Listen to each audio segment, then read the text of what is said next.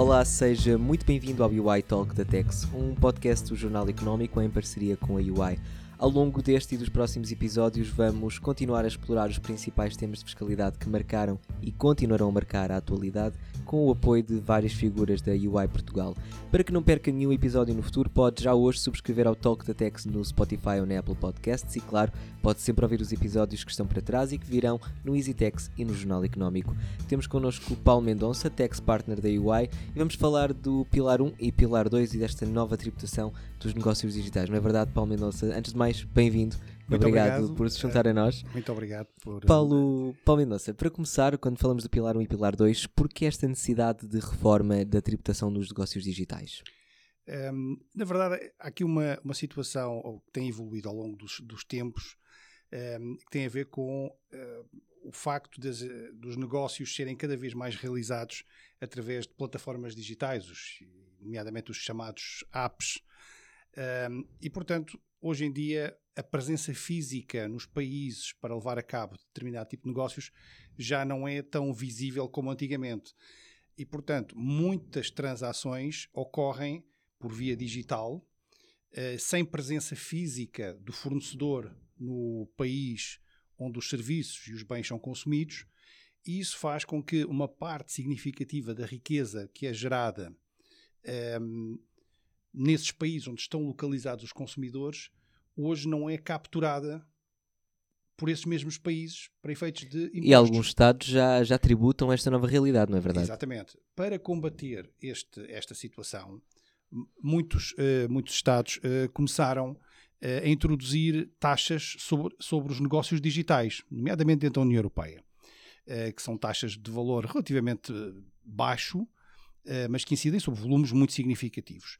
E, portanto, neste momento temos já uma situação de uh, propagação de diversas taxas uh, em diversos países com configurações relativamente diferentes, a incidirem sobre a mesma realidade e tentou-se uh, fazer, digamos assim, uma certa harmonização desta realidade para permitir então que estes países onde estão localizados os consumidores dos bens e dos serviços possam capturar a parte que lhes é devida em termos de tributação sobre os tem, rendimentos que são gerados. E tem corrido bem?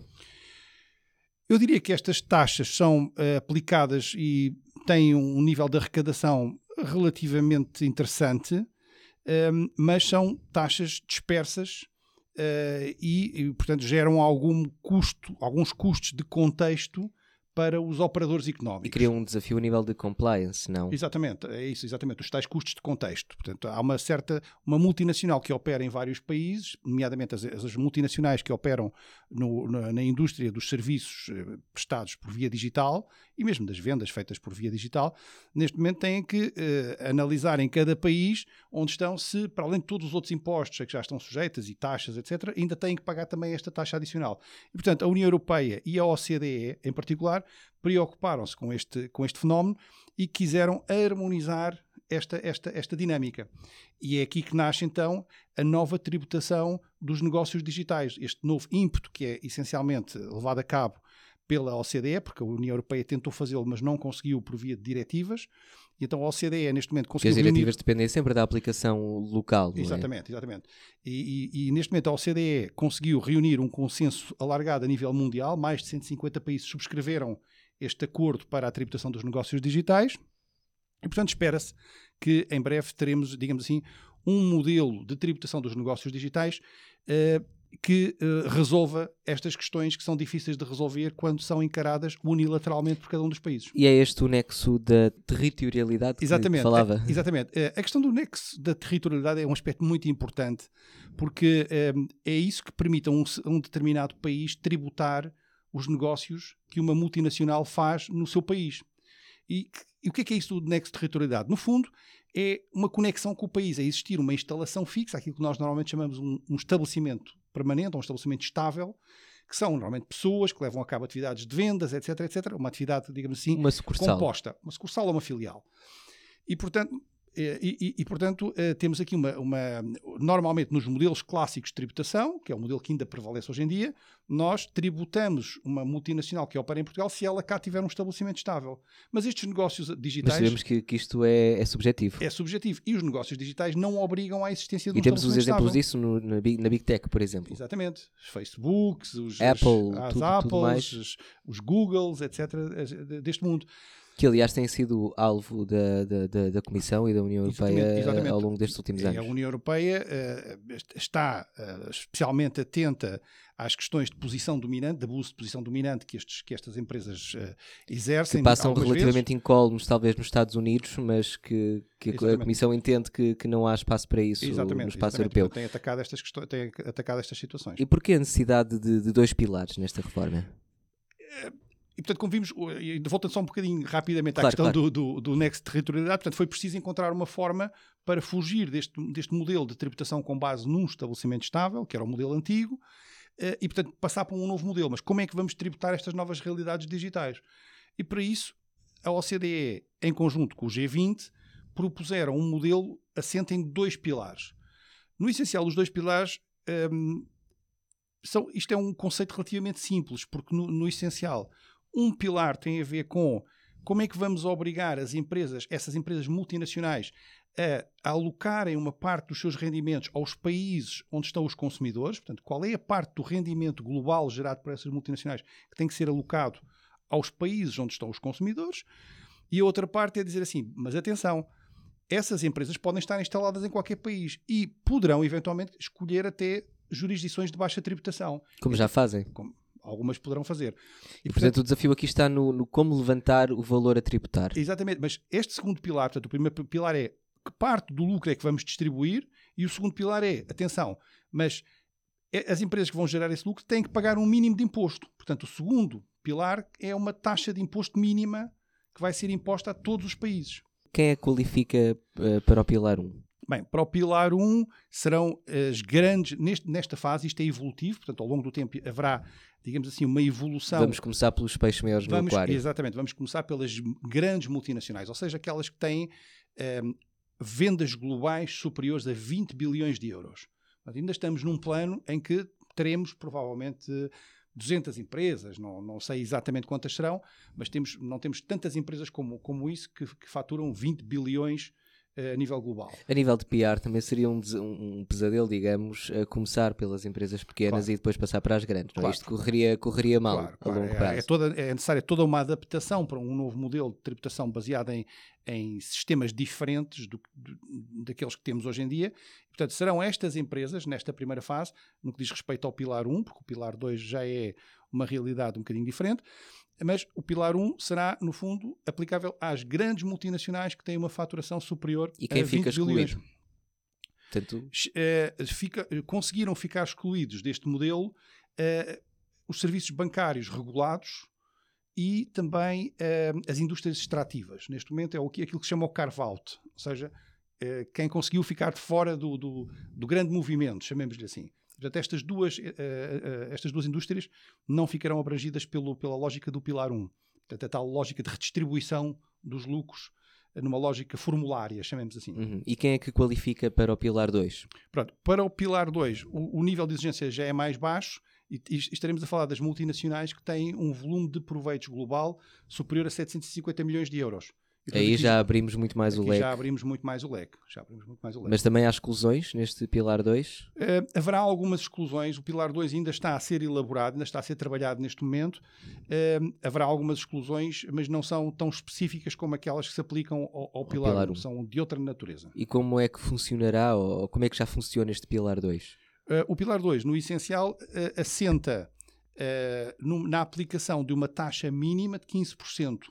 Ou seja, os países agora comprometem-se a tributar um, os países de onde são originários estes rendimentos, comprometem-se a rendimentos essencialmente de natureza digital, de negócios digitais, mas já, já vimos que isto já ultrapassou até os negócios digitais, já é, uma, já é uma, uma regra quase geral de funcionamento da economia. Portanto, tudo aquilo que, que, que, que, é, que é vendido através de, de plataformas uh, um, Paulo, digitais. Paulo Mendonça, eu peço desculpa interrompê-lo, mas Sim, sim. Uma, uma questão que me, que me está neste momento a surgir é: não será complicado a nível global, porque estamos neste momento então a instaurar um, um processo de compliance e de fiscalização que será feito à escala global? Isto Certo. nunca foi feito antes.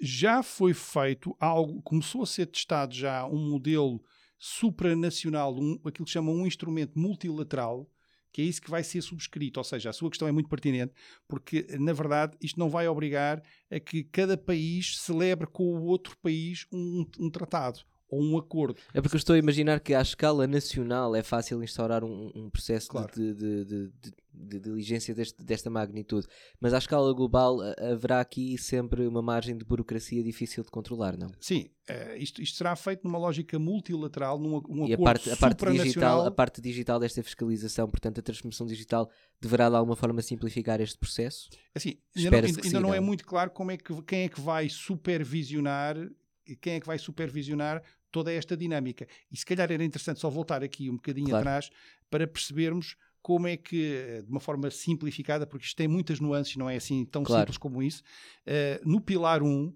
como é que é feita a alocação dos rendimentos que são gerados nos diferentes países por essas tais multinacionais. Ou seja, a ideia aqui é uma multinacional que tem 20, mai- tem 20, 20 bilhões de faturação ou mais.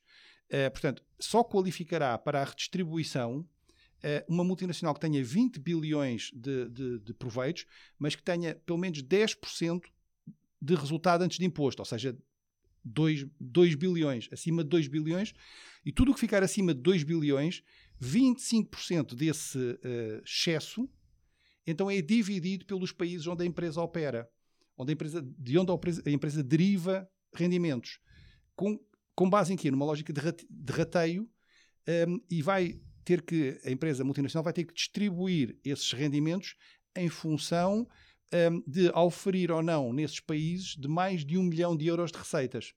Depois, para países que têm um PIB eh, eh, menor do que 40 bilhões de euros, eh, esse patamar desce para 250 mil euros. Mas, portanto, no fundo, o que vai acontecer é: eu vou ter que ver se a empresa tem 20 bilhões de, de euros de faturação, ver se tem 10% de resultado antes de imposto, ou pelo menos 2 bilhões, e depois, acima dos 2 bilhões, 25% é para distribuir pelos diferentes países onde a empresa opera, desde que a empresa aufira nesses países de rendimentos superiores a um milhão de euros. E, portanto, faz um rateio, portanto, vai entregar, essa multinacional vai ter que entregar nos diferentes países, É um Robin Hood distribuição de Exatamente, riquezas grandes, exatamente. no fundo. e a ideia é que essa multinacional esteja instalada depois também, ou esteja sujeita nesses rendimentos que oferece a, um- a uma taxa mínima de 15%. E com isto fecha-se o tal processo do pilar 1 e do pilar 2. Um pilar que é o pilar da, da redistribuição e outro que é o, o pilar da tributação efetiva. Paulo Mendonça, resta apenas uma questão e que será aquela mais pertinente, que é como será implementado na prática e quando?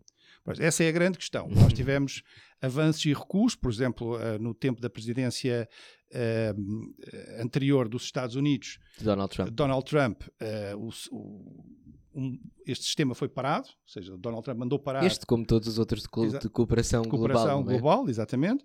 Agora, com Biden, recebeu um novo impulso e, portanto, está tudo a ser preparado para, por exemplo, no- no- ao nível do Pilar 1, este acordo multilateral a ser eh, assinado em- já em 2022 para entrar em vigor de- em 2023. E o Pilar 2 também se espera que seja incorporado na legislação doméstica de cada um dos países, a tal- o tal requisito dos 15%, em 2022 para entrar já em vigor em 2023. Não é um objetivo, se calhar, talvez demasiado ambicioso. Eu penso que sim, estando envolvidos mais de 150 países. Eh, acreditar que todos eh, consagrarão estes objetivos na sua legislação Os- nacional o- até ao final do- deste ano Claro. será. Claro, é difícil, mas eh, eu penso que a OCDE e o G20 colocam prazos apertados, já sabendo que pode haver alguma derrapagem, e se pusessem prazos muito longos, então é que nada se fazia, não é? Portanto, já, fazem, já põem prazos Claro. apertados para obrigar. Com prazo apertado corre-se menos o risco de uma transição Exatamente. É governamental. Muito bem. Paulo Mendonça, muito obrigado. Foi um prazer, fim- muito obrigado. Chegamos ao fim deste terceiro episódio. Muito obrigado por ter juntado a nós. Muito obrigado também a si que esteve desse lado a ouvir. Já sabe que pode guardar o Talk da Tex na sua app de podcasts para que seja notificado sempre que sair um novo episódio. Nós regressamos já no próximo dia 17 de janeiro. Não perca.